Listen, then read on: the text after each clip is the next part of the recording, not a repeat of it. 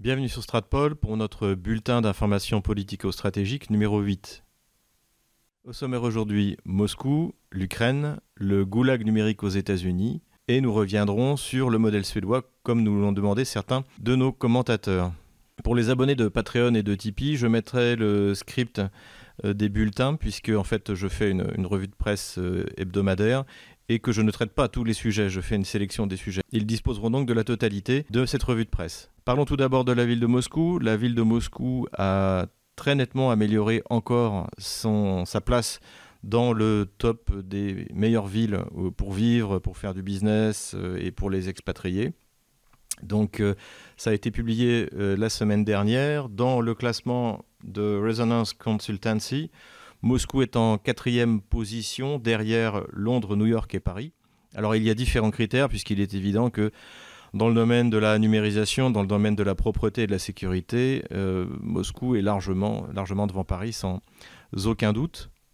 Dans le classement Expat Insider, Moscou a également largement amélioré sa position puisque la ville est passée de la 50e place à la 17e place et elle euh, se trouve devant New York, Berlin et Zurich. Donc c'est pour le confort des expatriés dans la ville. Donc ce classement n'est pas étonnant pour euh, ceux qui vivent à Moscou. Euh, comme nous l'avions déjà dit, comme Nicolas Dolo d'ailleurs avait fait un article sur le site Stratpol pour montrer à quel point Moscou était une ville qui s'est définitivement tourner vers l'avenir, vers la numérisation, vers un plus grand confort. Les travaux continuent en permanence, même pendant le, confinement. Eh bien, les infrastructures ont commencé à progresser, l'ouverture de plus d'une quarantaine de stations de métro, l'amélioration des axes, des routes, euh, l'amélioration également des axes en dehors de Moscou pour alléger le trafic du grand périphérique autour de Moscou. Donc tout ça, ce sont des travaux que euh, les administrés de Moscou doivent au maire Sobyanin qui, en dehors de sa gestion catastrophique du coronavirus en avril et en mai, puisque c'est lui qui est à l'origine du confinement total, eh bien, gère parfaitement sa ville et euh, il est probable que euh, ce confinement ne nuise pas à sa popularité devant les, réels accomplissements de sa politique. Parlons un peu d'Ukraine.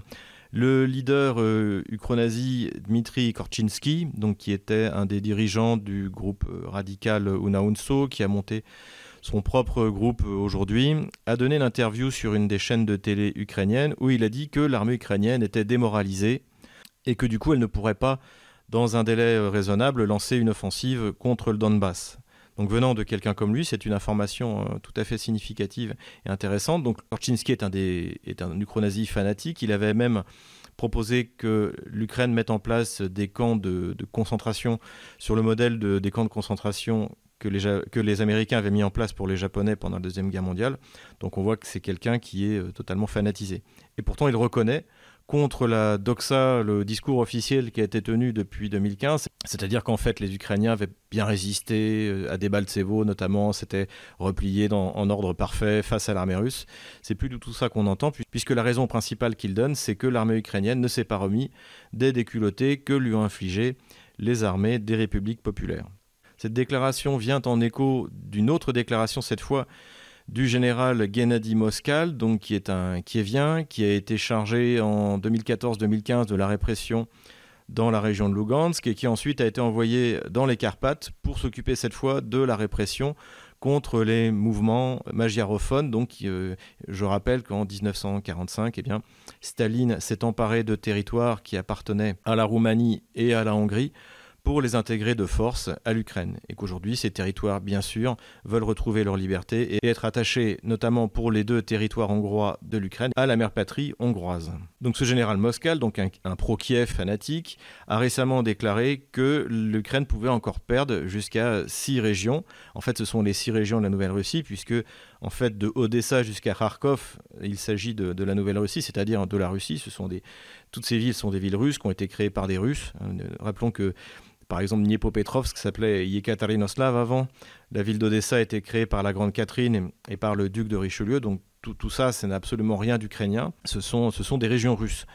Et effectivement, le constat est fait. On en reparlera dans une vidéo plus large sur le résultat des élections régionales en Ukraine, donc qui ont eu lieu à la fin de l'année dernière.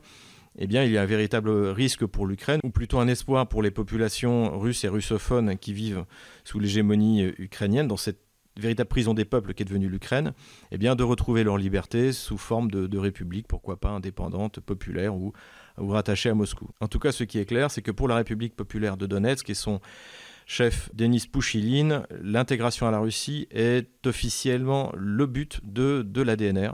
Et donc, eh bien, il est clair que les, populations qui se battent courageusement contre les bandes armées qui viennent depuis euh, six ans ont largement mérité cette intégration. Et le vainqueur des élections américaines est Joseph Staline. On lui doit en effet le commentaire le plus juste sur l'élection américaine. Ce qui importe, ce n'est pas ceux qui votent, mais ce qui compte.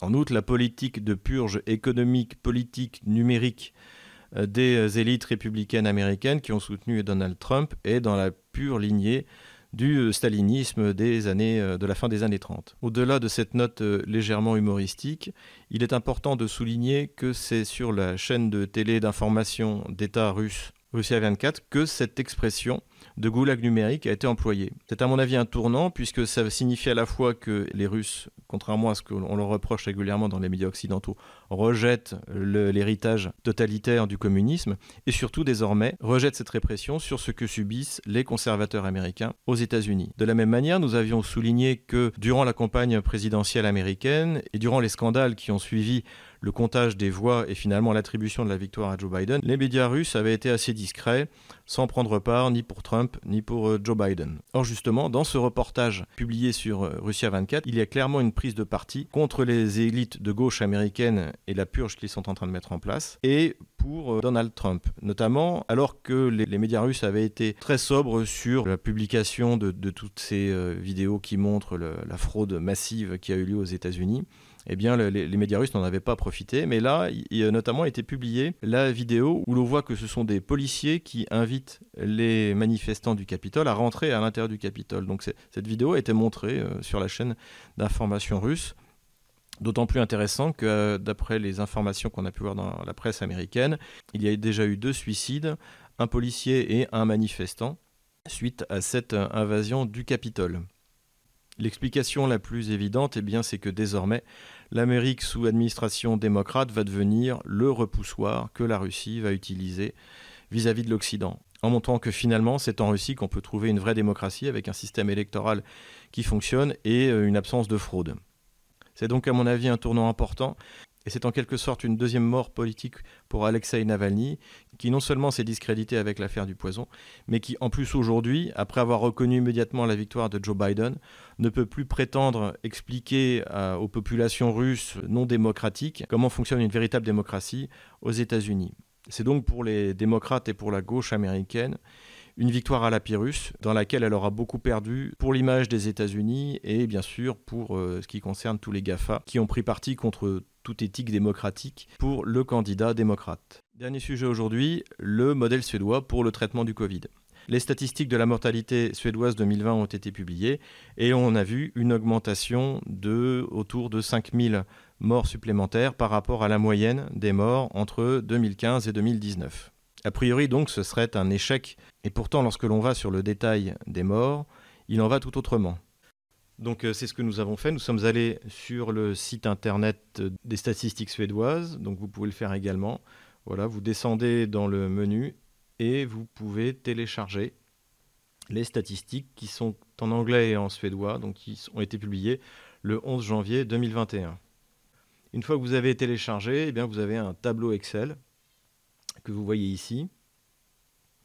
Et euh, vous voyez, il y a différentes euh, tables et donc qui donne différentes analyses euh, statistiques sur, sur le nombre de morts. Alors il faut savoir que certaines tables ne, se, ne concordent pas. Il y a plus ou moins de morts que si vous alliez à la table 1 ou à la table, à la table 7, si vous faites les calculs vous-même. Mais globalement, le, globalement l'information générale est, la même. Et là, nous, ce qui nous intéresse, c'est la table 7, parce qu'elle donne une répartition par sexe et par âge voyez, pour, euh, donc il y a d'un côté une colonne avec la moyenne 2015-2019 et de l'autre côté une colonne pour 2020. Euh, donc voilà, ce qui nous intéresse, c'est la répartition par âge qu'on peut faire grâce à ce tableau et on voit effectivement le nombre de morts des hommes et des femmes a augmenté en 2020 par rapport à la moyenne 2015-2019. Et donc on a un total, comme vous le voyez, qui est supérieur de près de, plus de 5000 morts en 2020 par rapport à la moyenne 2015-2019. Mais ce qui est intéressant en fait, c'est la colonne de droite, puisque l'on voit donc quel âge ont ceux qui sont morts. Et ce dont on s'aperçoit, c'est que en fait, près des deux tiers des morts eh bien, sont des personnes de plus de 80 ans, et que la totalité de la surmortalité, ce sont des gens de plus de 65 ans. Et que, au contraire, les gens de moins de 64 ans sont moins morts pendant l'année du coronavirus que dans la moyenne 2015-2019. C'est en fait une validation du modèle suédois, puisque je vous rappelle qu'il n'y avait pas de confinement, il n'y avait pas d'obligation de porter de masque, il n'y a pas eu de répression, il n'y a eu euh, aucune dictature sanitaire, contrairement à ce qu'on a pu voir en France, par exemple, et il faut bien le dire en partie en Russie, au mois d'avril, au mois de mai. Donc c'est un véritable succès pour la politique qui a été menée par euh, Andrei Tegnell, qui était le scientifique chargé de lutter contre le, le Covid. En effet, le Covid tue les personnes âgées, donc c'est celles-là qui doivent être protégées en priorité. Et encore, à mon avis, si elles le désirent, c'est-à-dire que si les grands-parents préfèrent prendre le risque de voir leurs petits-enfants quitte à attraper le Covid, eh bien, c'est leur problème. Ce qui est clair, c'est que la maladie n'est pas dangereuse pour les moins de 64 ans et l'année des moins de 64 ans a été excellente. À cela, il faut ajouter, comme on le voit également sur cette courbe, que l'année 2019 euh, a eu très peu de morts. Pour deux raisons. D'abord, en 2018, il y avait eu une grippe assez forte, donc beaucoup de personnes sont mortes, qui ne sont pas mortes en 2019.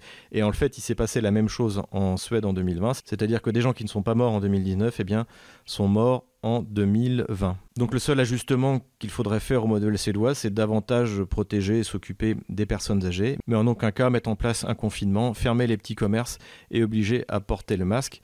Malheureusement pour les Suédois, la coalition de gauche au pouvoir, sous la pression des gauches européennes, notamment françaises, a écarté Andrés Tegnell et a pris une loi anticonstitutionnelle qui lui permettra de faire eh bien, les mêmes exactions euh, sanitaires que la gauche française fait en France.